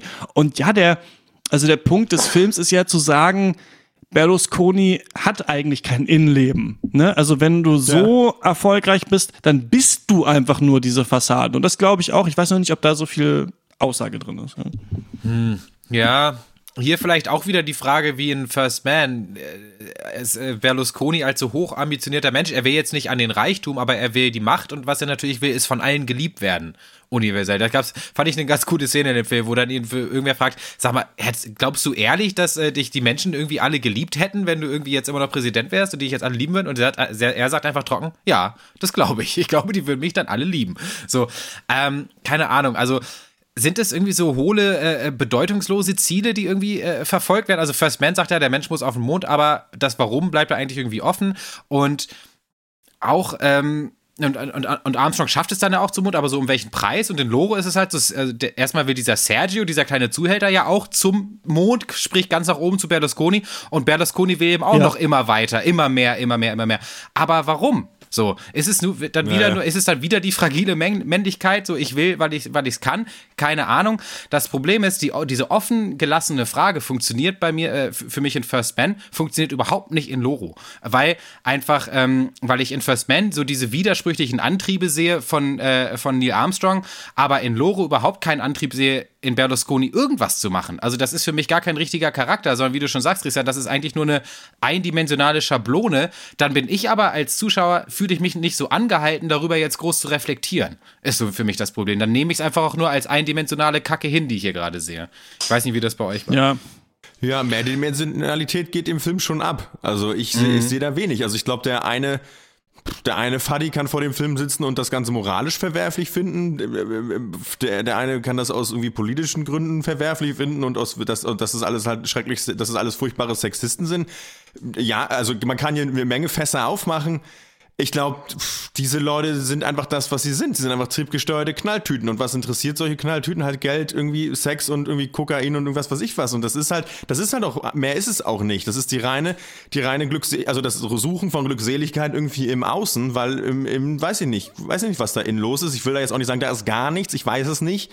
Ähm, aber ja, natürlich. Also das ist äh, immer das Suchen nach großer Intensität. Mhm. Ähm, und äh, ja, so das Bestätigen des eigenen Status ist so immer wieder aufs Neue, so, ne? Ähm, weil es ist natürlich, was war, warum, ne? Genau, die ist die Frage, warum? was, äh, was ist da los? Also wie oft, wie spannend kann es sein, mit irgendwie 70.000 Models irgendwie zu schlafen? Was, was, ja, das was, ist das, was ne? ist da neu, weißt du? Und Ja. das ist, das ist ja auch das Hohle. Und für mich ist so ein bisschen aber auch, und da könnte man Sorrentino einen Vorwurf machen, weil den Vorwurf habt ihr auch First Man oder zumindest habt ihr das mal in den Raum geworfen. Je, das können, jede politische Richtung kann den gucken und den aus, trotzdem aus der eigenen Sicht irgendwie feiern oder weißt du was ich. Ähm, und bei Sorrentino ist es genauso. Weißt du, die, die halt Berlusconi cool finden, können sagen, Mann, der hat gefe- gefeiert wie ein echter Kerl, Ja, äh, wie ein König. stimmt. Und die anderen sagen, ja, was für ein, was für ein Vollidiot. Ähm, und es ist so ein bisschen, pff, also für mich ist das äh, auch psychologisch komplett uninteressant. Also hier, weil das ist irgendwie, ja, weiß ich nicht. Also äh, genau, aber das habe ich am Anfang schon gesagt. Wenig Gewinn eigentlich. Ähm, Ja, also ich würde auch sagen, einfach auch, oder ich würde sagen, zu viel Lebenszeit. Oder Ja. eigentlich macht der Film ein bisschen dieses Statement, dass er sagt, der ist schon schlimm eigentlich, ne, wenn man Frauen wie Dreck behandelt und sie dafür bezahlt, dass sie alles tun, was man will, oder? Ist schon schlimm. Aber geil wär's, oder? Geil so, das ist so ein bisschen das, was der Film, finde ich, macht. So. Und ich glaube, Gut, dass dieses er aber geil wär's, Hm. ja klar, aber ich glaube, das wissen wir aber schon. Also nicht, dass es geil ist, Frauen wie Dreck zu behandeln, sondern natürlich hat jeder irgendwelche inneren Gelüste und würde sagen, natürlich wäre es wahrscheinlich irgendwie toll, Macht zu haben dass Menschen ergeben sind, aber dann ist auch, weiß auch jeder so, ja, aber eigentlich wäre das nicht toll. Also das wissen wir auch so. Und ich glaube, dadurch hat man irgendwie den ganzen Zirkelschluss dieses Films schon nach der ersten Szene sich selber gedacht. Deswegen, also, hätte er vielleicht lieber ein Musikvideo machen sollen oder sowas. Mich ersch mir erschließt sich das hier nicht richtig, was er wollte. Ja. Und ähm, ich gebe mal äh, nur vier von zehn. Ich fand das irgendwie bescheuert und auch was, also man könnte, oder- also ganz ehrlich, ja. man könnte das auch fast als eine Hommage eigentlich auch verstehen, oder? Also Teilweise Weise- definitiv, ja. Ja, also Ja. auf sein Leben einfach. Ja. Ja. Ja. Ja, und ich finde vor allem, der sieht, also, ja, das ist auch, er kommt ja auch so witzig rüber, als weiß ich, so, auch so liebens, ich weiß, ich check's Und die Politik also- wird ja auch größtenteils ausgespart und äh, im, im Vergleich zum zum Beispiel Trump wird er ja auch durchaus als intelligenter äh, Mann irgendwie hier dargestellt ab und zu. Also der eben nicht nur dumm ist und sein, äh, sich alles irgendwie erschlichen hat oder so, sondern der schon auch taktieren kann, der Leute überzeugen kann, der charismatisch ist, der äh, äh, Sätze zusammenbinden kann, besser als ich jetzt gerade hier im Cast. Und am Ende ja dann doch auch so ein bisschen zusammenkacken kann. und am Ende dann ja doch irgendwie so ein bisschen der, wie Max schon sagte, so der geläuterte, traurige, arme Mann, der im Regen steht. Und eigentlich müssten wir jetzt mit dem mitfühlen. Das finde ich grenzwertig, muss ich sagen. Es ist so ein bisschen, man, es, es, es ist ein schmaler Grad, ne? Ob, ob nicht Sorrentino natürlich auch selber als irgendwie, ja, nur auch, wie alt ist der? Der ist auch schon ein paar Jahre, äh, hat er auf dem Buckel, ne? Also, äh, ob da nicht auch so ein bisschen natürlich das auch eine Hommage so an den, an den italienischen so Machismo natürlich auch ist. So einerseits sagen, ja, ist natürlich doof, wenn man so ein korrupter Politiker ist und andere Leute irgendwie auch irgendwie verführt und auch besticht. Ja, genau, aber wir, wir haben es jetzt ja auch schon gesagt, dreh dreh mich Ja, jetzt im ich- Kreis. Aber eigentlich ist es auch schon, guck mal, naja, ne, so, ähm, ja, weiß ich nicht. Ähm, gut, ich habe da auch nichts mehr zu, sagen, glaube ich. Ja. Dann Punkte. Ja? Ach so, das wäre nur halb gesehen, ja. Dann vielleicht nicht. Ach so, ja, deswegen gebe ich, glaube ich, keine. Ach so. Ja, ähm, von mir fünf äh, von zehn auch irgendwie ab in die Unbedeutsamkeit braucht ähm, eigentlich jetzt nicht mehr viel. Aber einen Punkt habe ich noch. Eins möchte ich noch sagen, äh, was ich dann doch äh, nochmal Stichwort. Ja, genau. Ähm, Frauenrollen noch mal ganz kurz, weil es ja schon jeweils die Frauen sind dieser beiden äh, Männer, die hier die Protagonisten unserer beiden Filme sind, die dann so ein bisschen die dekonstruieren. Also ähm, also in äh, äh, First Man sagt er Neil Armstrongs Frau, ihr seid eigentlich doch nur kleine Jungs die, mit Lego-Baukästen, die so tun, als wären sie Astronauten in einer sehr starken Szene. Und hier sagt der Berlusconis Ja. Frau auch, ihr seid eigentlich auch nur äh, junge, ähm, reiche Männer mit zu viel Sexualtrieb, die so tun, als wären sie Staatsmänner. Und das fand ich jeweils äh, sehr coole, starke Szenen. Aber bis auf die zwei, drei scharfen Dialoge, äh, die hier mal so ein bisschen ins Persönliche gehen, ins Reflektierende, war hier einfach nicht genug drin. Deswegen fünf von zehn. Ja, aber interessanter Punkt auch nochmal, Max, den du, glaube Ja. ich, angebracht hast. Das ist bei Sor- Sorrentino wahrscheinlich ja, er, oder wahrscheinlich ist es alles auf einmal. Er, er, er findet das faszinierend, diese Welt, und findet das auch Klar. irgendwie erotisch und Ja. will das abbilden. So war es nämlich auch bei Youth. Das war nämlich auch so, dass der Film, ich hatte den dann noch ein zweites Mal geguckt, da ist mir aufgefallen, die Dialoge auch so relativ phrasenhaft eigentlich auch ein bisschen auch vorgegaukelt haben, tiefgründig zu sein. So, und ich glaube, auf dieser Ebene bewegt er sich und hier hat es irgendwie überhaupt nicht funktioniert. Wir sind schon ähm, ja jetzt relativ weit in der Zeit. Wir können nicht, Horst ist weg, wir können keinen äh, Jingle einspielen lassen. Aber ich würde noch mal kurz, bevor wir zur Abschlussrunde kommen, mit euch über das Thema dieses Podcasts reden. Ja. Denn eigentlich geht's um Ambitionen. Ich habe mir ein bisschen schwer getan mit dem Thema, weil ich äh, erst so dachte, nachdem ich die Filme gesehen habe, ah, vielleicht hätte man ja auch über das Lebenswerk oder so reden können. Ähm, aber ja, meine Frage, die sich so ein bisschen stellt, ist eigentlich, vielleicht wenn wir persönlich anfangen, was habt ihr eigentlich so für Ambitionen in eurem Leben und habt ihr eigentlich eine Rechtfertigung oder ist es eigentlich auch nur wie bei Neil Armstrong, okay, ich muss irgendwie dahin und bei Berlusconi, okay, ich muss hier, dorthin. Ähm, das habe ich mir, mich, mich so ein bisschen gefragt. Wüsstet ihr darauf eine Antwort? Äh, ich, ich würde es relativ. Ich hab, die kurze Antwort ist, ich glaube, es ist so ein bisschen Neil Armstrong-mäßig, weil ich es eigentlich irgendwie eigentlich so ein nur so einen Lebenstraum gibt, der sich von Kindesbein an durch die, durchs Leben zieht. Immer wenn ich da zu weit von abgewichen bin oder abweiche, werde ich meistens irgendwie äh, sehr traurig. Und deswegen habe ich das Gefühl, ja, dann lasse ich es doch einfach dabei bleiben. Dann lässt man es auch bei einem Ziel und versucht da, dabei zu bleiben. Fertig. So, und, äh, Es ja, ist ein Filmpodcast zu machen. es ist ein Filmpodcast zu machen. Das ist, so ist es. Ja, ich habe Ja, einmal einen Musikpodcast gemacht, das war nichts. so. Nein, aber bei dir wäre es die Musik oder was? Ja. Ja, ja, eigentlich schon, ja. Ich ähm, war schon immer ein recht wenig ambitionierter Mensch, aber war zufrieden mit mir selber, äh, obwohl ich äh, weiß, dass ich vielleicht mein Potenzial, das mir zumindest nachgesagt wird, von manchen Menschen nicht ausnutze. Ähm, ja, was war, äh, wiederhole nochmal ganz kurz die, warte mal, warum hat man Ambition? Was ist das Warum? Ich glaube, um das, um, die ganz blöde kurze Antwort ist, man macht Sachen, um sich selber besser zu fühlen. Aber und natürlich, wenn man dann noch ein gesundes Moralverständnis hat, dann äh, macht man Sachen, um sich selber besser zu fühlen, ohne anderen dabei zu schaden oder was wegzunehmen. Ähm, aber was macht es, dass du dich besser fühlst? Das ist einfach bei manchen reicht es, wenn sie etwas erreichen und sich dann selber darüber freuen. Äh, äh, ich glaube, bei manchen ist auch sehr wichtig, dass sie dann was erreichen und das dann validiert wird von ja, anderen Leuten. Oder wahrscheinlich ist das sogar für die, die absoluten 99 Prozent der Menschheit wichtig.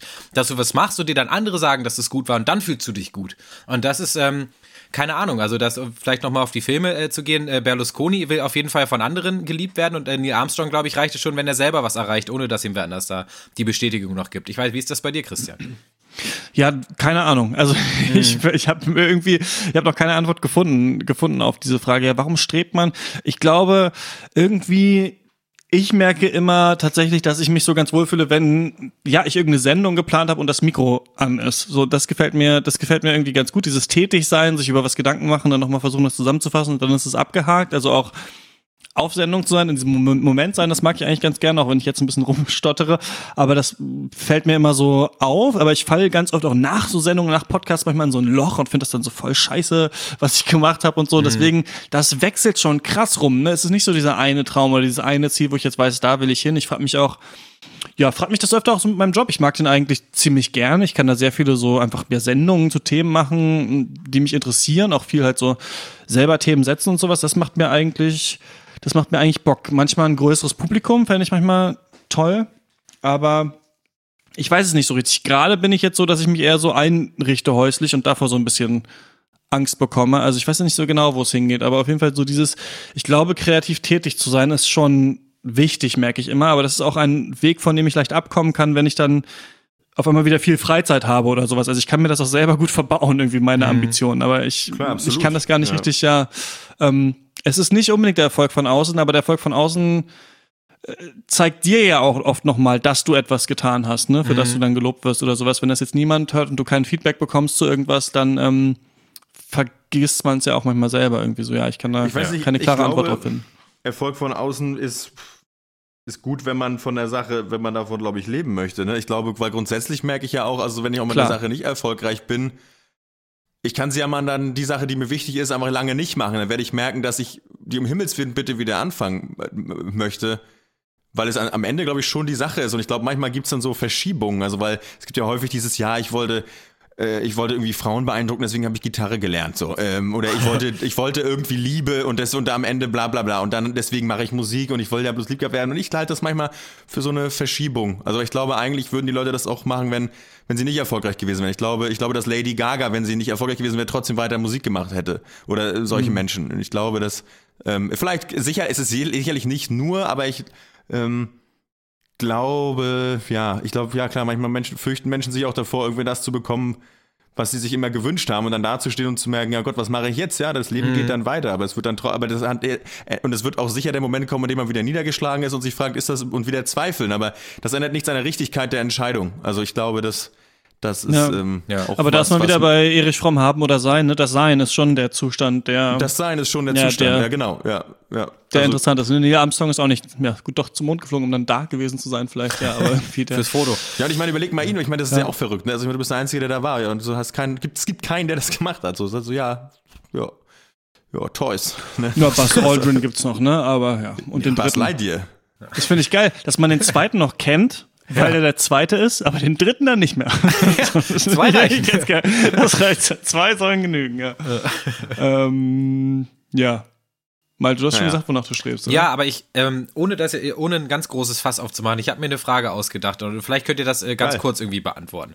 Äh, wie viel Verantwortung hat man so der Welt gegenüber, glaubt ihr? Also angenommen, man ist jetzt irgendwie Will Hunting aus Good Will Hunting, man hat eindeutig irgendwelche Kapazitäten, mit denen man definitiv die Welt zum Besseren äh, machen könnte oder Leuten helfen könnte, aber man ist nicht ambitioniert, es zu tun. Ist, ist man dann ein schlechter Mensch in Anführungszeichen? Oder wie kann man, sollte man das werten? Wenn ja, wie wertet man das? Hm. Ja, Charles Peter Conrad ist der dritte Mensch, Mann auf dem Mond ist gewesen, kann ich euch sagen. Also du meinst, wenn man die Möglichkeit, wenn man die Möglichkeit, 206. ja, das ist halt die Frage, ob es überhaupt ein normatives Gebot gibt, das man befolgen muss im Leben. Ich würde ja sagen, das gibt es eigentlich nicht. Also ich denke, dass theoretisch wahrscheinlich das Universum und auch wie diese Mondlandschaft, die Neil Armstrong dann da sieht, eigentlich äh, nicht wertet, was wir tun, aber ich bin auch kein äh, religiöser Mensch. Ich denke, dass es trotzdem für unser Zusammenleben es gut ist, wenn wir das tun und dass das wahrscheinlich jeder selber entscheiden muss. Ich frage mich manchmal so, also das frage ich mich wirklich oft auch. Ich meine, ich verbringe jetzt auch schon viel Zeit damit, einen Filmpodcast zu machen und vor allem halt auch jetzt diesen Videospiel-Podcast zu machen, Rush. Und da denke ich mir halt schon, ey, du ziehst dir so viel Zeug rein, Popkultur und laberst dann darüber. Und klar, dann geht's mal über, um die Geschichte des Westerns oder um dies und das und um die Studien zum autoritären Charakter. Aber du könntest schon auch was Richtiges machen. Du könntest schon auch was anderes machen. Aber ich glaube, ich muss das, also ein bisschen muss ich auch das machen, weil da, darin bin ich vielleicht ganz gut im Gegensatz zu anderen Leuten. Und deswegen muss man vielleicht seine Nische finden. Also ich weiß nicht, ob es dir das ist ja eh noch eine andere Frage. Kann man wirklich ein Talent, also wirklich richtig gut in etwas sein und da wirklich gar keinen Bock drauf haben? So, das ist ja eh so die Frage, ne? Also deswegen, ob auch, das ja. Leben einen eh vielleicht so in die Richtung so nudgt, weiß ich, Ich nicht. Aber das, klar, ja. offiziell würde man sagen, du musst, solltest es dann schon tun, vor allem wenn du vielen Menschen helfen kannst, mit wenig Aufwand dann wahrscheinlich am ehesten. Ich sehe das schon ein bisschen so, dass das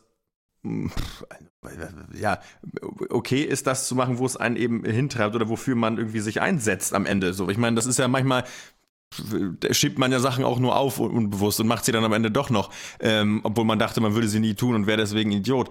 Ähm, ich glaube, die Leute, die, weiß ja nicht, ob es jetzt Neil Armstrong ist oder ob es irgendwelche äh, erfolgreichen Menschen aus der Wirtschaft oder was weiß ich was sind, ich glaube, die wenigsten machen das gegen einen inneren Antrieb. Ich glaube, die wenigsten von denen äh, sagen sich, scheiße, eigentlich müsste ich doch Musiker sein.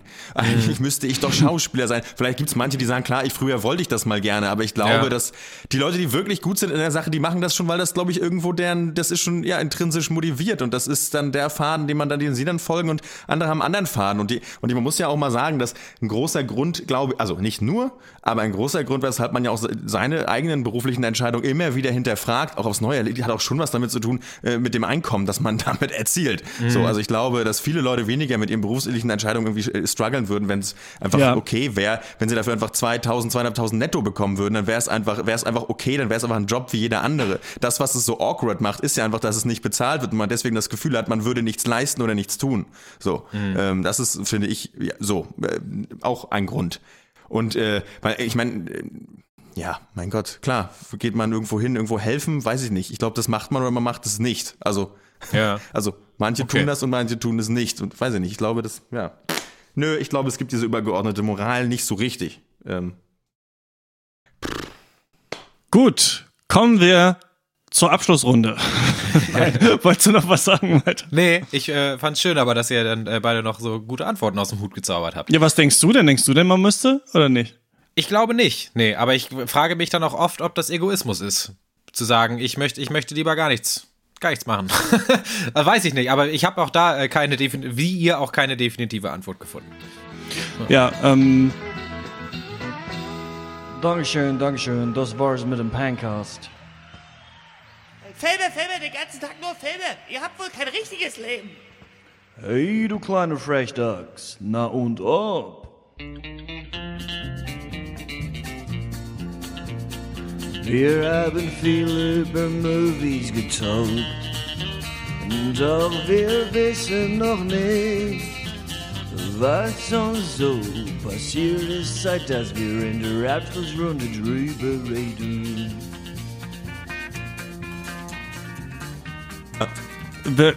Also ich denke natürlich schon, man sollte was machen, aber, das finde ich ganz witzig, natürlich, also objektiv in Anführungsstrichen vielleicht nicht, weil da glaube ich, habe ich ja schon gesagt, dass das Universum wahrscheinlich nicht richtet. Mhm. Aber was ich interessant finde, und damit sind wir auch schon in der Abschlussrunde drin, ich war nämlich in eine, auf einem Funny Van Dannen Konzert Oh, und geil. Funny Van Dannen hat ja dieses Lied, und ich muss da wirklich oft dran denken, die räumliche Distanz. Da geht es irgendwie darum, während du äh, frühstückst, bringen andere sich um.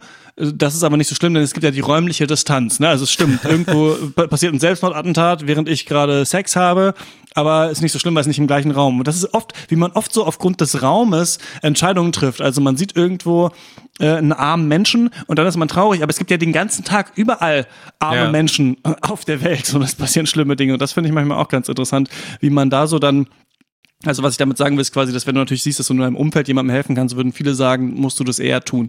Das Konzert war fast exakt so, wie ich das erwartet habe. Ich habe mich immer ein bisschen gescheut, auf ein Funny Van Dannen äh, Konzert zu gehen, weil ich den so geil finde, aber quasi von jedem Album, was der hat, immer nur so zwei Songs. Die finde ich wirklich stark. Sonst hat er ja viele blöde Lieder und äh, Songs, die er nur gemacht hat, weil der Refrain witzig klingt, ne, an den Flügeln gepierste Tauben oder sowas. Und äh, der ist einfach auf die Bühne, hat sein, ähm, sein Buch mit den ganzen Songtexten dahingestellt und einfach durchgeblättert und, glaube ich, 40 Songs hintereinander gespielt oder Krass. so ein bisschen was zwischendurch gesagt. Und die Lieder sind natürlich auch alle gleich und er, es klingt auch, als würde man eine Fanny Van Platte hören. Also es ist in Ordnung. So, aber es ist, würde ich jetzt nicht so unbedingt empfehlen, war ein, war ein ganz okayes Erlebnis, aber also war so ein ganz schöner Abend. Ähm, und ich habe äh, Red Dead Redemption 2 durchgespielt in so fast 50 Stunden, würde ich sagen, 46 oder so.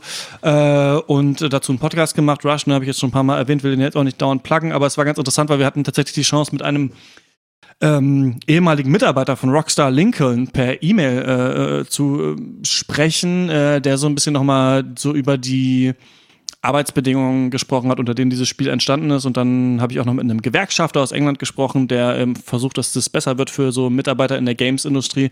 Und Das ist ja diese Frage quasi, unter welchen Bedingungen werden eigentlich die Sachen, die wir mögen, hergestellt? Gibt's ja Mhm. bei iPhones und sonst was. Und das gibt's jetzt eben auch in der Videospielindustrie. Das ist ganz witzig, weil also alte Gewerkschaftsdialoge jetzt hochkommen, in so 200 Jahre später jetzt in Videospielen. Aber ähm, da musste ich auch über Filme, äh, an Filme denken, wo ich mir auch frage, wie diese ganzen Marvel-Filme produziert werden und wo da irgendwo outgesourced diese Effekte da irgendwie reingeklatscht Oh ja. werden in Mhm. Doctor Strange Umhang. Das will man sich auch gar nicht vorstellen. Aber äh, die aktuelle Folge Rush kann man ähm, kann man hören. Da gibt's den Podcast-Feed noch, nicht so wie beim Pankers, aber mal gucken, wie lange das noch hält, ja. Ja, ähm, mein Highlight ist weniger intelligent. Ich war ähm, auf Familienreise äh, in den USA. Das bedeutet äh, Stimmt, ja. Transatlantikflug und das bedeutet für mich äh, sechs Budweiser außer Dose und schlechte amerikanische Comedies gucken. Äh, ge gesagt, getan. Tag ist das Stichwort. Jeremy Renner, äh, Ed Helms und noch ein paar andere äh, Vögel. Eine Comedy basierend auf der wahren Geschichte von einer Gruppe Freunden, die seit über 30 Jahren das, dasselbe Tag-Spiel spielen. Also so, äh, zack, du bist es oder wie auch immer man das Ah, das jetzt klang aber geil von der Beschreibung her auf jeden ja, Fall. und immer einen Monat im Jahr spielen die dieses Spiel. Immer, ich glaube, im, im lass mich lügen, im, im Mai oder was auch immer. Äh, dann ist dann quasi, äh, da werden die Spiele eröffnet und dann musst du halt äh, cross-country zu deinem nächsten Kumpel fahren und der äh, ist aber gerade auf einer Hochzeit, aber dann läufst du durch die Reihen, springst auf den Altar und versuchst ihn zu taggen, klappt nicht, haha, lustiger Gag, du bist hingefallen. So war der Film, oder so ein bisschen.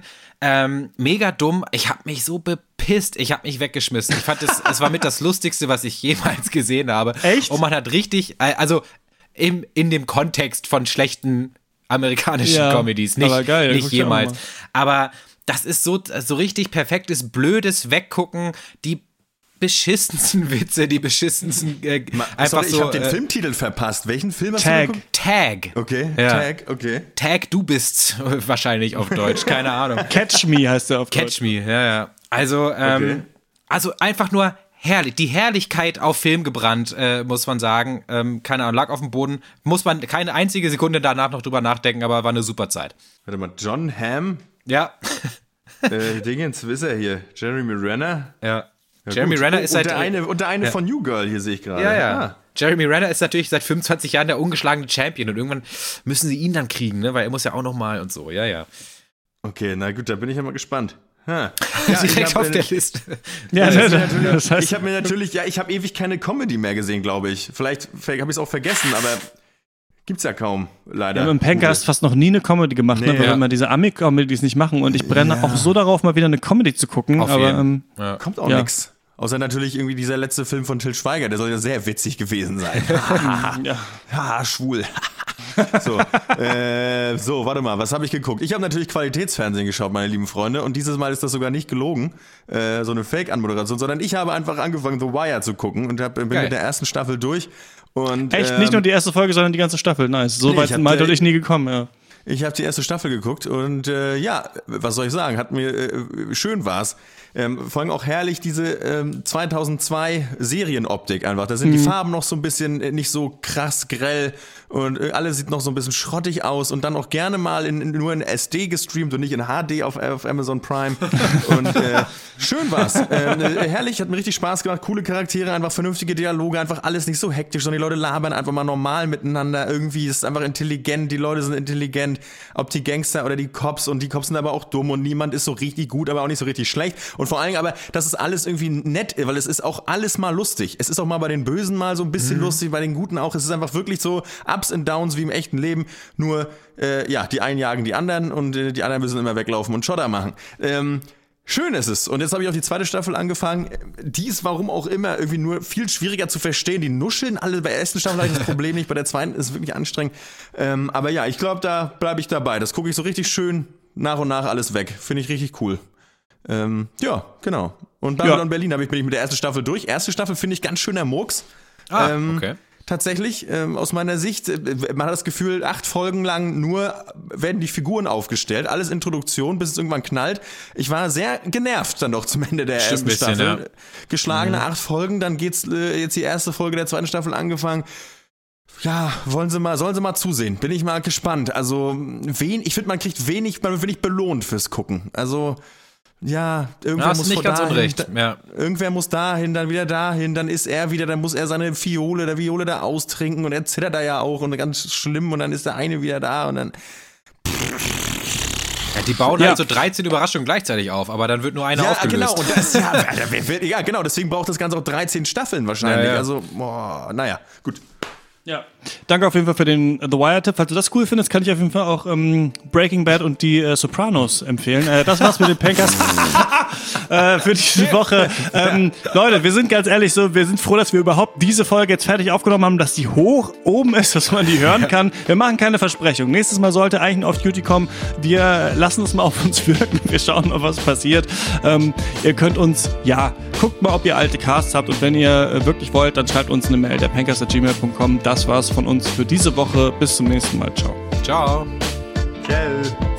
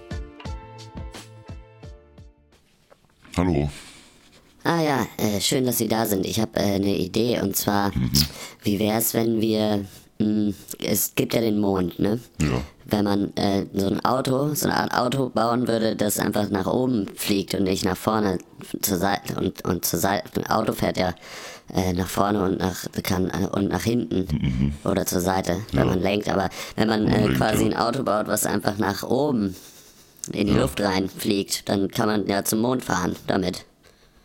Ja. Ja, st stimmt eigentlich. Ja, dann la- lass uns das doch einfach machen. Dann nehmen wir irgendwie tausende Milliarden Euro und pro probieren das mal aus, würde ich sagen, oder? Ja, okay, dann, ja, mach, ja, dann machen wir das. Ähm, hast du eine Idee, wie, wie, wie, wie, wie man das hinkriegt, dass ein Auto nach oben, nach oben fährt? Nee. Vielleicht, wenn man es einfach auf dem halt so hin, man muss es ja nur so hinstellen, dass die, dass es, Mhm. man, mu- man muss es ja nur so hinstellen, dass es quasi das, weil das Auto fährt ja immer, außer man hat jetzt Rückwärtsgang drin, ja, einfach dahin, wo die vorne die Scheinwerfer sind, wenn man es einfach auf dem, hinten auf die hinteren Scheinwerfer stellt und dann vorne, wo die Licht, dann fährt es nach oben. Okay, ja, nee, super. Dann machen wir das so. Ja, freut mich. Gut, dann, dann los.